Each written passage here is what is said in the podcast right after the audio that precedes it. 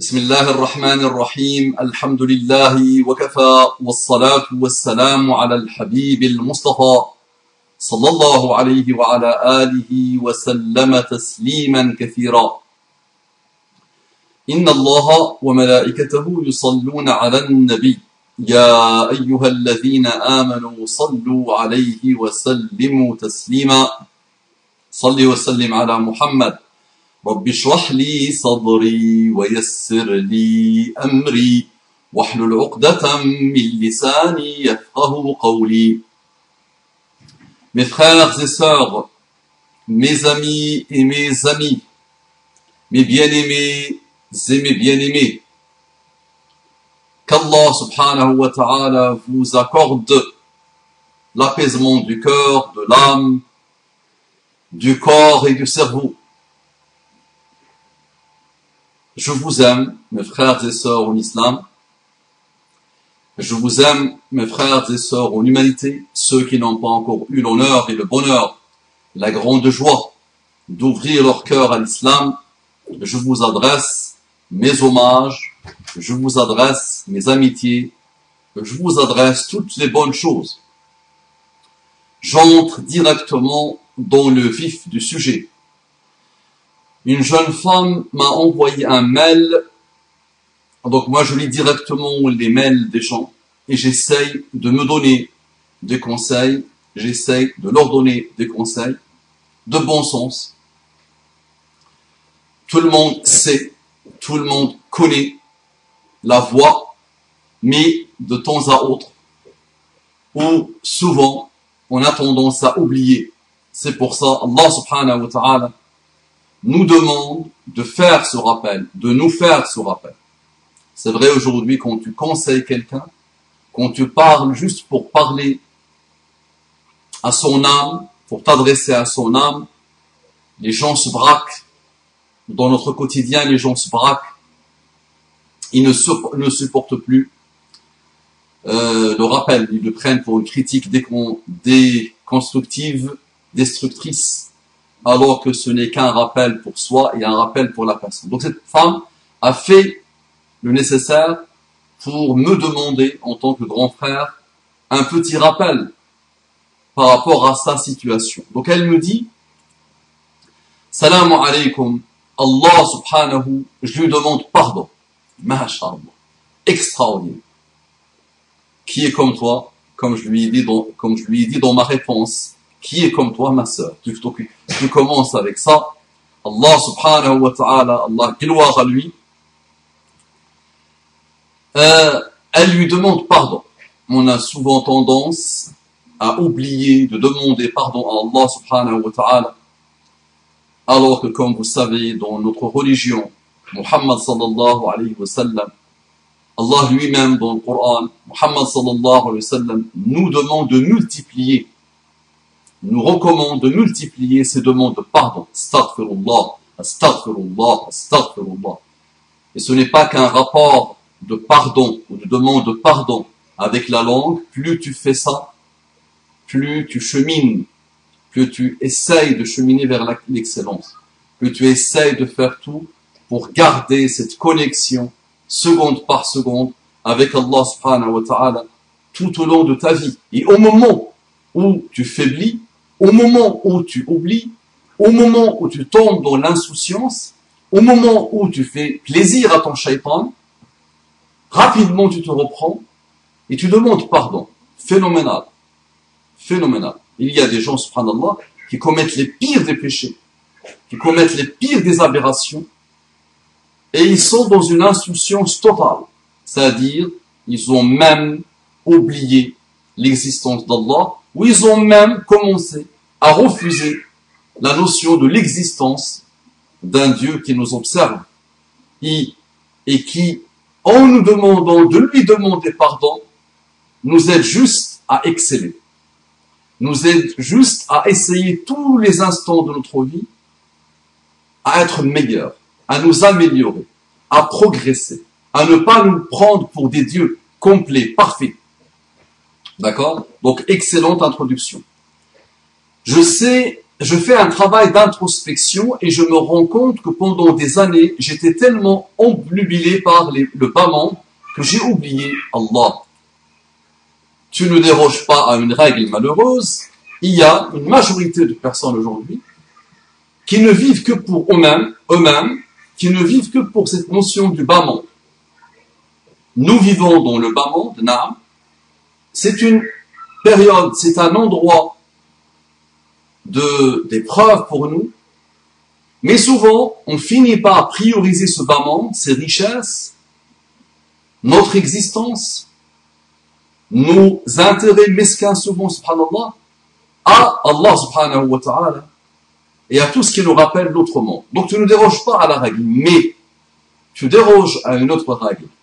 On dit que la majorité des gens, subhanallah, sont dans cette insouciance pendant la plus grande partie de leur vie, et souvent pendant la totalité de leur vie. Toi, subhanallah, à un moment donné de ta vie, tu as commencé ce travail de d'introspection.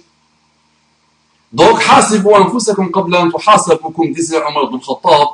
demandez des comptes à vous-même avant qu'on nous demande, hein, avant qu'on vous demande des comptes, tu es en train de le faire. Qui est comme toi?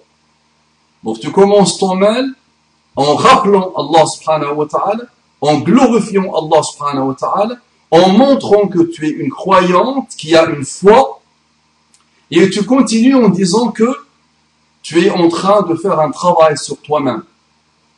Tu demandes des comptes à toi-même. Tu t'observes. Comme tu sais, on peut mentir à n'importe quel humain. On peut mentir à nos parents. Ils peuvent passer une vie entière à nous observer et à penser que nous sommes les meilleurs alors que nous sommes plus bas que nous, il n'y a pas malheureusement. On peut mentir à nos enfants, on peut mentir à nos amis, à nos collègues, on peut mentir à la loi, on peut mentir à la société. Non. On peut cacher notre jeu. Non. Mais est-ce que tu peux le faire à Allah subhanahu wa ta'ala? Là. D'accord? Donc, Ya Rabbi wa shukr. Je remercie Allah subhanahu wa ta'ala et tu dois remercier Allah subhanahu wa ta'ala qui te permet, qui t'a permis, d'accord, grâce à quelque chose que tu as dans ton âme, a commencé à faire ce travail d'introspection. Parfait. Elle me dit, je traverse une période de doute et j'ai tauba. Mais je ne sais pas si Allah va me pardonner le nombre de grands péchés que j'ai commis. Naham. Donc, je traverse une période de doute. Très bien. Cette période de doute caractérise l'humain, quel qu'il soit, musulman ou pas, et dans l'époque dans laquelle on vit, on ne peut que douter. Sahih. On ne peut que douter, c'est vrai. Tout nous pousse à douter. Et nous avons grandi dans un monde qui nous rappelle que je doute donc j'existe. Je doute donc j'existe. D'accord? Le doute est aujourd'hui devenu une, une fin en soi. une boussole de vie, subhanallah. Pourquoi pas? Ça peut être sain. Mais doute comme tu veux, Allah t'a doté d'un cerveau et d'une âme, d'une raison et d'une âme qui ne peuvent que pointer vers lui. Le croyant n'a aucun doute sur ça et il ne parle que de rationalité, le fameux doute, naam, de rationalité toute rationalité, quelle qu'elle soit, à partir du moment où elle est sincère et honnête, ne peut que pointer vers Allah. Donc, alhamdulillah, plus tu doutes, plus tu chemines vers Allah subhanahu wa ta'ala, plus tu avances vers Allah subhanahu wa ta'ala. Je t'invite à aller regarder, à aller méditer en profondeur dans ces fameux versets, dans un dialogue coranique entre Ibrahim et son Seigneur, au moment où Ibrahim a exprimé un doute. Il y a eu pas mal de tafsirs de ces versets-là. Il y a eu des, tafsirs qui essayent de, de, tordre le texte pour nous dire que non, Ibrahim, alayhi salam, n'a jamais douté, mais que chacun, au-delà des tafsirs, se mette euh, en condition et observe ce dialogue entre Ibrahim et Allah, il va apprendre beaucoup de choses sur lui-même et sur cette notion de doute, qui ne peut que nous rapprocher d'Allah. Le doute est sain. Le doute peut nous permettre de dire Ashhadu an la ilaha illallah wa ashhadu anna Muhammadan Rasulullah et vraiment à goûter, à savourer ce délice de cette vraie foi qui n'est pas un djilbab, qui n'est pas un héritage, qui est vraiment, qui résulte vraiment d'un travail de doute, d'un travail d'approfondissement, d'un travail de rationalité, d'un travail rigoureux, scientifique, mathématique. Donc parfait. Donc le doute est parfait, le doute, le doute est sain. J'ai la tauba. Juste rajoute à ton, à ton mot tauba, tauba sincère, tauba nasouh. Parce que c'est vrai, souvent nous jeunes, et croyez-moi que je les ai bien observés, et je m'observe, et j'observe mes entourages, subhanallah, souvent les gens, jeunes ou pas, croient qu'ils sont dans une dynamique de tauba. Et rapidement, on se rend compte que non, c'était juste une illusion de tauba, une désillusion malheureuse. Ils ne sont pas dedans. Et c'est pour ça, rapidement, ils retombent. Et c'est pour ça, au lieu, que la tauba devienne une immunité, elle devient, subhanallah, ils perdent finalement en immunité, taubatique, ça se dit pas. Euh, donc ils perdent petit à petit, ils s'affaiblissent petit à petit avec ces tauba mensongères qui se répètent, qui se répètent, qui se répètent et qui tombent dans le moment Demain, je vais me repentir. Après-demain, je vais me repentir. L'année prochaine, je vais me repentir. Et ces fameuses résolutions malheureuses qui ne font que te faire, te faire, qui ne font que te perdre et te faire perdre ton immunité euh, spirituelle.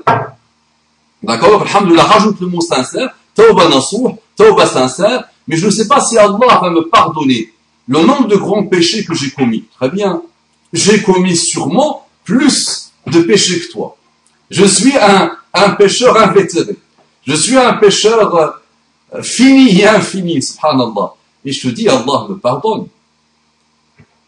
Allah m'a pardonné. Qu'est-ce que tu racontes, Mustafa Mais est-ce que tu as peur la tête? Comment tu peux oser dire ça? Mais Allah lui-même te dit par l'intermédiaire de Muhammad sallallahu alayhi wa sallam, il te dit,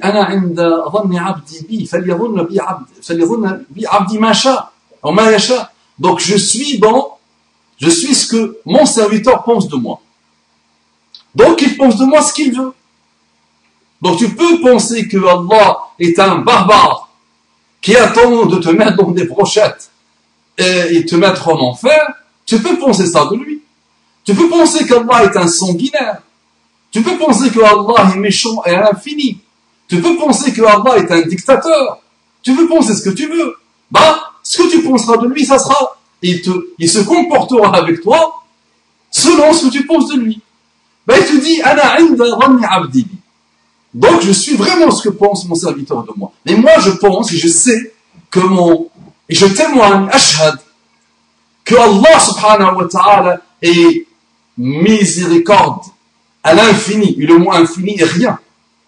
Et je te rappelle le fameux hadith de Muhammad sallallahu alayhi wa sallam qui te dit Allah subhanahu wa ta'ala a créé son rahma, mi'at rahma. Il a envoyé une seule rahma au bas monde, à l'univers. C'est cette rahma-là qui fait que les parents aiment leurs enfants, que toi tu aimes tes parents, que les parents aiment leurs amis, que toi tu aimes tes amis, que les animaux que l'animal ne tue pas ses enfants, que le cheval ne tue pas ses bébés, que la poule ne tue pas ses bébés. Elle va faire en sorte de ne pas leur marcher dessus, par exemple.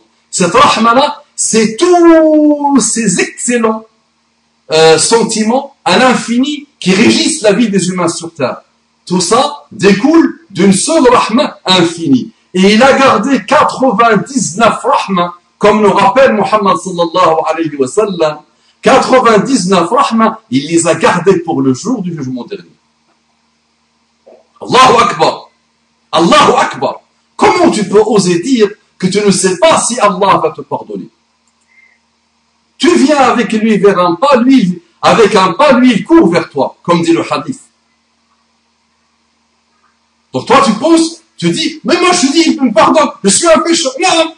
C'est ma condition humaine qui fait que parfois, j'ai besoin de pécher. Ok. C'est un besoin de pécher. Bien. Ça, c'est bien, ça. Donc oui, ça m'arrive de pécher. Juste oublier Allah, et ça nous arrive tous d'oublier dans des moments d'insouciance, ce sont des péchés. Ne pas te rendre compte des ni'mas d'Allah sur toi, mais ce sont des péchés infinis. Nous, pense que à trois ou quatre péchés, fumer, boire du vin, se droguer, euh, forniquer, ce sont ceux-là les péchés des musulmans. Mais non, les péchés sont infinis. Et il y a des péchés à côté desquels la fornication est un bonheur. Il y a des péchés à côté desquels la drogue est une béatitude, est une plénitude. Les péchés de l'orgueil, les péchés de la haine, le barda des autres, les péchés de la vanité, les péchés de l'envie, les péchés de narcissisme, les péchés du négativisme. Il y a une infinité de péchés, subhanallah. Et l'orgueil est l'un des, très grands, l'un des péchés les plus grands, les plus énormes, subhanallah. D'accord? Donc comment tu peux oser dire que tu ne sais pas? Non, tu dois savoir que Allah pardonne. قل يا عبادي الذين اسرفوا على انفسهم لا تقنطوا من رحمه الله Dis, oh mes serviteurs qui ont commis des excès, qui ont commis des excès à leur propre déprimant, ne désespérez pas de la miséricorde d'Allah. Inna Allah yaghfiru dhunuba jami'a. Allah pardonne tous les péchés. Tu vas, tu vas dire à Allah, comment Lui-même il te dit, je pardonne tous les péchés. Et il n'a pas arrêté le, le, le verset comme ça. Allah Allah est pardonneur, surat mubalagha. Une forme d'exagération en grammaire arabe. Ghafour, c'est pas ghafir. Ghafir est un état, ismu fa'al. Ghafirun. Il a pardonné, c'est un pardonneur. Là, Ghafour, à l'infini, en renouvellement continu du pardon. D'accord, ma soeur Qu'est-ce qu'elle me dit d'autre? Sallu ala Muhammad. Allahumma salli wa sallim ala Muhammad. Elle me dit encore, j'ai également souscrit un crédit pour ma maison. Habitation principale, elle me met entre parenthèses. Et je ne travaille plus car je ne peux pas mettre mon voile dans ce travail et je peux faire des ménages car tout ce que je veux c'est me rapprocher d'Allah subhanahu wa ta'ala et j'espère qu'il pourra me pardonner tous les péchés. Donc tu me présentes ton crédit que tu as fait pour avoir une maison. Tu me présentes ça comme si tu as tué Moïse. Comme si tu as tué Muhammad sallallahu alayhi wa sallam. Ma soeur, tu as acheté ta maison. Et tu t'imagines déjà dans la brochette d'Allah, dans les labyrinthes de l'enfer, dans les abîmes de l'enfer, parce que tu as acheté ta maison. tu t'es imaginé une responsable de l'usure et de, du crédit usuaire dans l'univers. Et c'est un point de divergence. Tu vas avoir des gens qui vont te dire Haram comme ça les pauvres. Moi je reçois la question de gens qui il n'y a pas un péché qu'ils n'ont pas commis. Quand tu le vois, tu vois le mot péché partout autour de lui. Il te dit non, moi j'achète pas ma maison avec un crédit musulman, même s'il y a fatwa. Le Qaradawi et les autres partout dans le monde qui ont donné la fatwa qui nous permet d'acheter notre résidence principale, ceux-là, ce sont des vendus. Ceux-là, ils vont partir en enfer. Moi, j'achète pas. Moi, je suis quelqu'un de saint. Ce n'est que de l'idéologie, tout ça. Ce n'est que du mensonge, tout ça. D'accord, tu as acheté ta maison, alhamdoulilah. J'espère que tu n'as pas arrêté ton métier, peut-être de responsable de ressources humaines, peut-être de marketeuse, peut-être de professeur, peut-être un métier que tu avais avant, pour commencer à faire le ménage, d'accord, et accumuler la frustration chez toi, jeune femme. J'espère que tu n'as pas fait ça. Et je sors du, du circuit social et sociétal, et je mets mon hijab, mon niqab, et je m'applaudis. Et j'oublie juste que je suis en dépression nerveuse longue, qui s'explique par beaucoup de malheurs, que j'ai pas encore résolu, et je mets tout ça derrière le mot hijab, et je m'applaudis. Arrêtez avec ça, s'il vous plaît. Arrêtez avec ça. Je ne connais pas ta situation, attention. Mais j'observe ces choses-là. Le hijab n'est plus pour moi. Je vous le dis vraiment. n'est plus une volonté de pudeur. Quelques cas rares. Pourquoi tu dis ça, Mustafa Comment tu sais que c'est rare? Mon expérience me fait dire, et mes observations de la vie, de cette mode de hijab, où les femmes ne savent même plus ce que c'est. Donc c'est une réaction souvent. C'est une réaction souvent. C'est une expression d'une détestation d'une société qui t'a fait subir le racisme quand tu étais petite peut-être, qui t'a fait subir des regards bizarroïdes, qui t'a fait subir beaucoup de choses, et avec le hijab, tu as trouvé l'occasion de manifester ton désaccord, ton veto. Et souvent, ce hijab devient une prison malheureuse pour femmes frustrées. Donc à la base, je mets le hijab pour être pudique, pour suivre une recommandation divine, mais quel bonheur Et rapidement, je me trouve dans, un, dans une prison satanique où j'accumule la, la frustration, les dépressions, les malheurs. et je tombe dans l'oisiveté. Et je passe mon temps à regarder des films et des feuilletons. Et je perds mon temps. Au moins si ça rapporte quelque chose. Et si ça t'apprend quelque chose, le média peut être bénéfique, pourquoi pas Mais on voit beaucoup de femmes faire ça. Rapidement, leur mari les déteste. Ou ils n'ont pas de mari. Et là, ça tombe dans des grosses, grosses dépressions nerveuses. Et parfois, ça se, suicide. on entend que nos frères et nos sœurs aussi se suicident. Agis, tu vois, le, tu, tu vois les bizarreries de notre rapport avec cette religion, dans lesquelles on tombe malheureusement. Donc il y a beaucoup de choses à approfondir. Donc, dans ton travail d'introspection, tu vas commencer à discuter avec toi-même, à prendre un rendez-vous avec toi-même pour essayer de te comprendre et pour essayer de comprendre tes, actions et tes réactions. Tu, tu risques d'être désagréablement surprise et parfois agréablement surprise si tu le fais intelligemment et si tu te mens pas à toi-même. J'ouvre la parenthèse et je te laisse mener ton travail. Ok. Donc je veux, c'est me rapprocher d'Allah subhanahu wa ta'ala et j'espère qu'il pourra me pardonner tous les péchés. Tu vois ce que tu aimes faire. Tu penses que tu peux être utile à des enfants malades. Lance-toi. Tu penses être utile à des immigrés. Lance-toi. Sors. Tu penses être utile dans le travail. Allez. Le travail me demande donc le hijab. J'ai plus de père qui peut s'occuper de moi, peut-être. Pas de mari, pas de frère, pas de... Ok, il n'y a pas de problème. Tu vas faire quoi? Tu vas, rester, tu vas accumuler de la frustration et tu prends des risques. Mais travaille sur la durée pour expliquer à cette société que le hijab n'est pas un crime, que tu veux travailler dans une entreprise, que tu peux faire des choses, que tu peux même être fonctionnaire, il n'y a pas de problème. Mais ça prendra le temps que ça prendra. Et le hijab devient quelque chose de phénoménal, d'extraordinaire. Et on commence petit à petit à comprendre ce que c'est que le hijab. Mais nous, malheureusement, on l'a travesti, le hijab.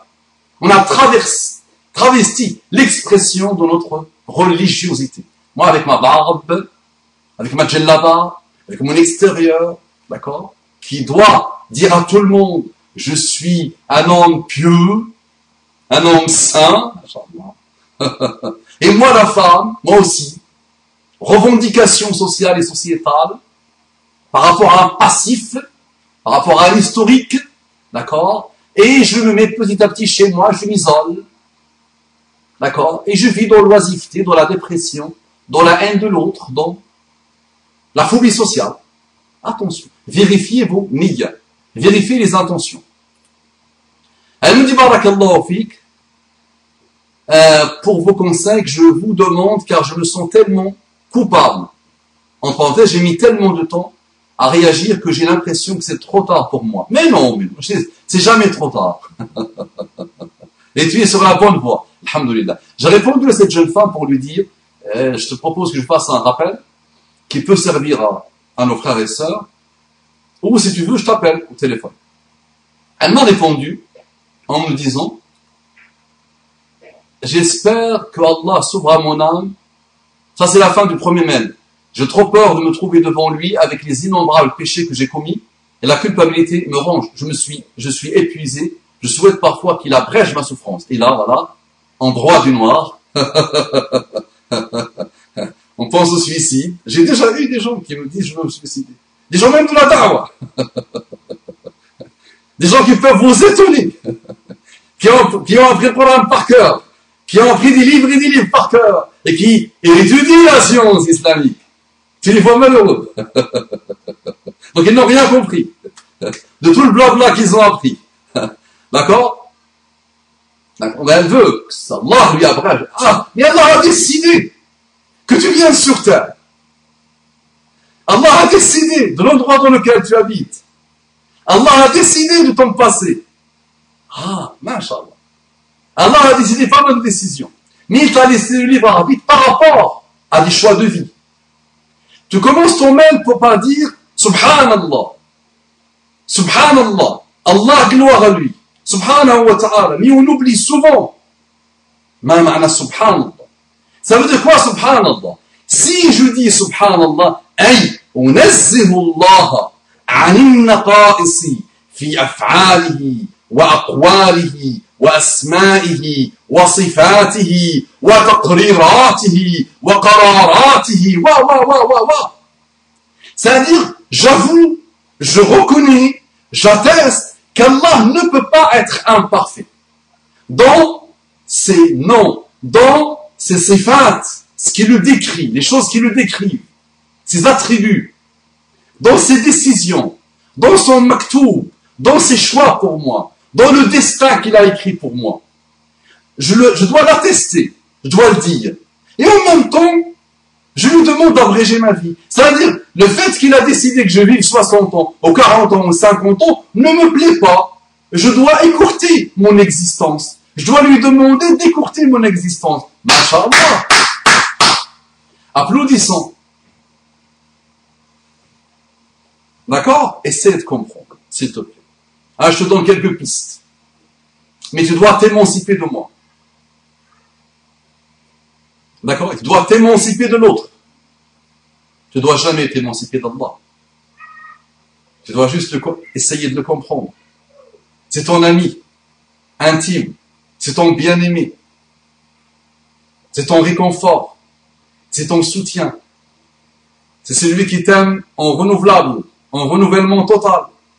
Quoi que tu fasses, quoi que tu penses de lui, quelles que soient les défiances, d'accord, quels que soient les péchés, quels que soient les orgueils, quels que soient et quels que soient, il t'aime. Par définition. Et il te dit, wa rahmati, première chose que sa plume a écrit, que le qalam a écrit, wa rahmati sabaqat ghadabi. Ma rahma, ma miséricorde, l'a emporté sur ma colère. Le négatif avec Allah, il n'y a pas. Il n'y a que le positif. Et est la positive attitude incarnée, réincarnée. Allah subhanahu wa ta'ala. Tu demandes d'être positif. Il te dit à la base, première chose que ma plume a écrit, ma miséricorde, avec tout ce qu'elle porte, ce qu'elle comporte comme valeur infinie du bien, la miséricorde d'Allah. Il te dit, elle l'emporte par rapport à sa colère. La colère, c'est tout ce qui est négatif. Tout ce qui est violent, tout ce qui est mauvais, tout ce qui est malsain. Très bien.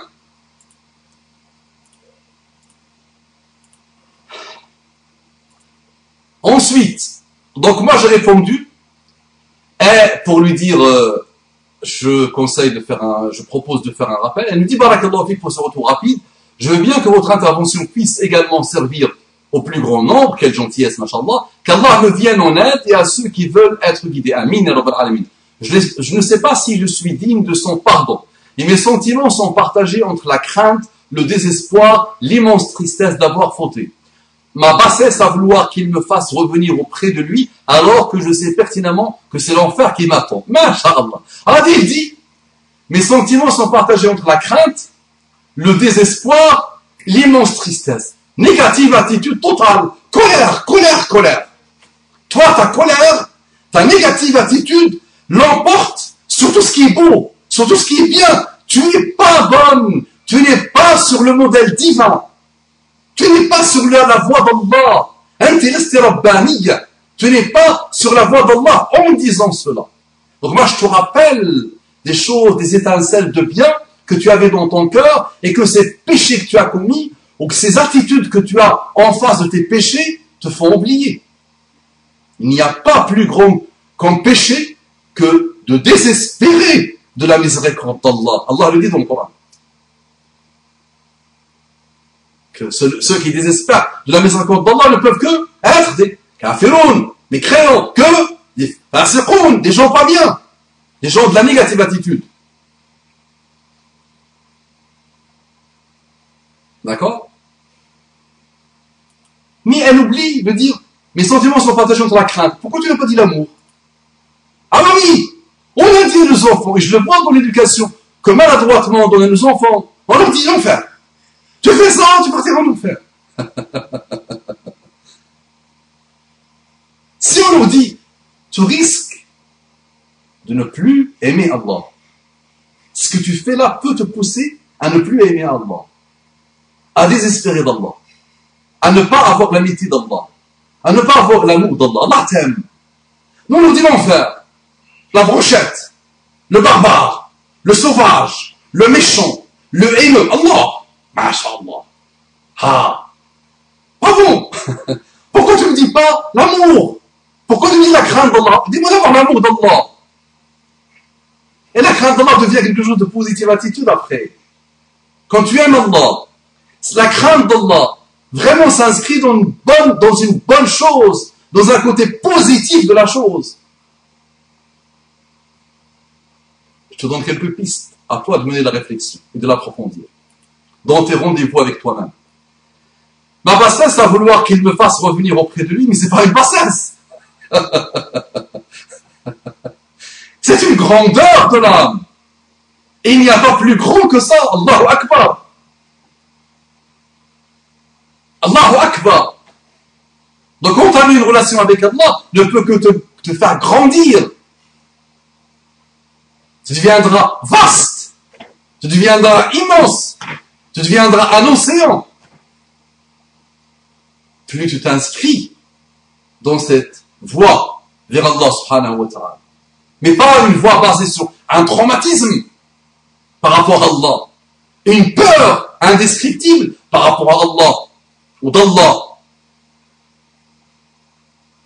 C'est pas le Allah est un mur. On entend, Allah est un mur. On entend chez nos amis chrétiens. On entend chez nos amis chrétiens. Là, il y a un mur. Mais tu le vois lui, par rapport à la mur, il n'y a pas de mur.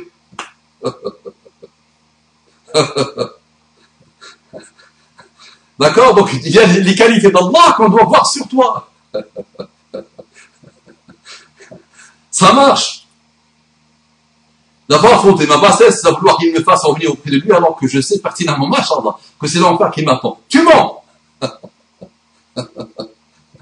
Et tu fais mentir Allah. D'accord? Arrête avec ça. Bismillah ar-Rahman ar-Rahim. Tu le commences à chaque instant de ta vie. À chaque verset, à chaque moment. Bismillah, à chaque acte. Bismillah ar-Rahman ar-Rahim. Tu dis Bismillah ar-Zalim. المتغطرس المتعجرف الكاره الحقود. لا الرحيم الرحمن. أغاث دونك الله نيبا إنو الله نيبا ميشون الله نيبا أغوغون الله نيبا بغبار الله نيبا سونغينير الله نيبا با نيبا دولا باساس حاجة سبحان الله أنزه سبحان الله جافو جاتست كي نو فو با إتخ امبارفي qui n'est que perfection dans tout ce qu'il décide de moi et de toi et de l'univers. Et en plus, il m'a donné une raison. Il m'a donné un livre. Il m'a donné une âme infinie, mon âme. Il m'a envoyé des prophètes. Il m'a donné des expériences de vie. Elle me dit, Barakallahu de me dire quand est-ce que votre rappel sera entrepris moi, quand on me pose cette question, je ne cesserai jamais de rappeler le fameux hadith, qui est étonnant. Muhammad sallallahu alayhi wa sallam a raconté, Muhammad sallallahu alayhi wa sallam a narré une histoire que tout le monde a appris par cœur, mais qui mérite d'être écrite dans beaucoup, beaucoup, beaucoup de recueils de livres. Le fameux personnage qui a tué 99 personnes et qui n'avait jamais fait le bien. Jamais. Il n'a fait que le mal. Tu connais l'histoire. Tu l'as appris par cœur. Tu dis, euh, quand tu l'as entendu, euh, il est bonne l'histoire. Mais on médite pas, nous. C'est pas par hasard que Muhammad sallallahu alayhi wa sallam a raconté cette belle histoire. Et c'est pas pour épater la galerie. C'est pas pour anesthésier la galerie. C'est pas pour raconter des histoires là, là. Les philosophes doivent s'arrêter devant cette histoire. Les penseurs doivent s'arrêter devant cette histoire. Réelle. Réelle. Véridique. Donc le fameux personnage qui a tué 99 personnes et qui n'a jamais fait le bien, il n'a fait que le mal, mais il a ce que tu as. Toi qui n'as pas encore tué 99 personnes. Il avait quelque chose que toi tu as. Il avait cette étincelle de bien dans son cœur, enfoui dans beaucoup de strates, sous beaucoup de strates, hein, de mal. Cette étincelle lui rappelait le repentir, lui indiquait le repentir. Clignoter pour lui rappeler le repentir. Donc il passait son temps à dire aux gens, est-ce que quelqu'un peut répondre, est-ce que vous connaissez quelqu'un qui peut répondre à une question. On lui indique un endroit dans lequel habite un adorateur de Dieu. Il part voir l'adorateur de Dieu, lui dit, j'ai une question. Je suis quelqu'un qui a tué 99 personnes et depuis que je me rappelle de la vie, je n'ai fait que le mal et je n'ai pas fait le bien. Je voudrais savoir, est-ce que Dieu peut me pardonner? Est-ce que je peux bénéficier?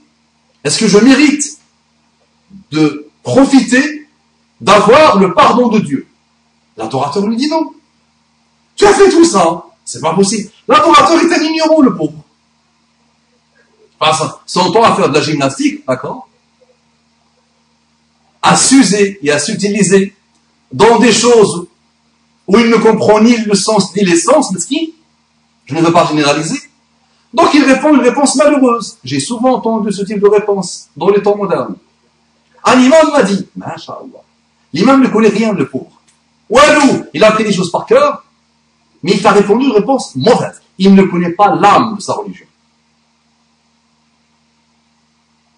Et son âme, il l'a effacée, sous le poids de ce qu'il a appris par cœur, bêtement. Souvent, j'ai entendu cette réponse malheureuse de ce bonhomme, cet adorateur. Non. Donc il dit non. Ah, lui dit le, notre bonhomme, il lui dit très bien, il ne doit pas aborder, je te tue toi, comme ça j'aurais tué 100 personnes. Donc il le tue. Donc là nous avons, nous sommes en face d'un personnage qui a tué 100 personnes, le dernier c'est un adorateur de Dieu, qui n'a fait que le mal, il n'a pas fait le bien. Il continue à mener sa vie, et l'étincelle n'arrêtait pas de lui rappeler le repentir. Donc elle continue à poser la question, est-ce que quelqu'un peut me répondre On lui dit oui, va voir tel savant, il habite dans telle région. Il part le voir, et le savant dit, mais oui, qui peut t'empêcher? La porte du pardon d'Allah, elle est ouverte. Je le dis avec mes mots à moi. Donc il est ouverte la porte du pardon. Allah pardonne, oui, Allah pardonne tout. Notre savant lui dit juste, je donne un conseil, quitte cet endroit où tu as une mauvaise fréquentation et va vers tel, endroit où tu vas avoir une bonne fréquentation qui va te rappeler Dieu, qui va t'éloigner des actes vicieux. Donc, il, voilà, il, se, il décide de suivre le conseil de savant. Allah donne l'ordre à l'ange de la mort de récupérer son âme, de prendre son âme. Donc il meurt. Il n'a pas prié, il n'a pas jeûné, il n'a pas fait la zakat, il ne s'est pas inscrit dans une association, il n'a aidé personne, il n'a pas fait le bien, il n'a pas fait les sadaqat, rien. Rien. Son bilan à lui, sa balance, c'est quoi? Assassinat de 100 personnes, que des actes de mal, pas d'actes de bien. Bien. Donc là, les anges ont voulu le mettre en enfer pour cette vie malheureuse. Et des anges ont voulu le mettre au paradis pour la décision, la niga, de suivre le conseil du savant. Allah leur dit de mesurer la distance qui le sépare de la terre du mal, de mesurer la distance qui le sépare de la terre du bien. S'il est proche de la terre du bien, il est au paradis. S'il est proche de la terre du mal, il est en enfer. Et Allah donne l'ordre à la terre de le rapprocher de la terre du bien. Ça peut paraître folklorique l'histoire. Mais wallahi, elle, là, elle comporte, subhanallah, des trésors et des trésors de sagesse. Vraiment. Allah est pardonneur, madame. Les paroles d'Allah sont infinies. La vie de Muhammad sallallahu alayhi wa est infinie. D'accord? Les enseignements de Muhammad sallallahu alayhi wa sont infinis. Le Coran, quand tu l'ouvres, il est infini. Médite sur chaque verset et tu grandiras. S'il te plaît. Ça marche? Bon, maintenant, tu sais ce qui te sert. Tu sais ce qui, ce qui t'attend? Tu vas devoir prendre rendez-vous avec toi-même. Ce rendez-vous te permettra de prendre rendez-vous avec Allah subhanahu wa ta'ala. et ensuite, tu feras des choses au fur et à mesure, Inch'Allah, qui t'aideront à être l'intime d'Allah. Qu'Allah nous aide à devenir les intimes d'Allah, awliya Allah salihin. Jeune femme, Assalamu alaikum wa rahmatullahi wa barakatuh.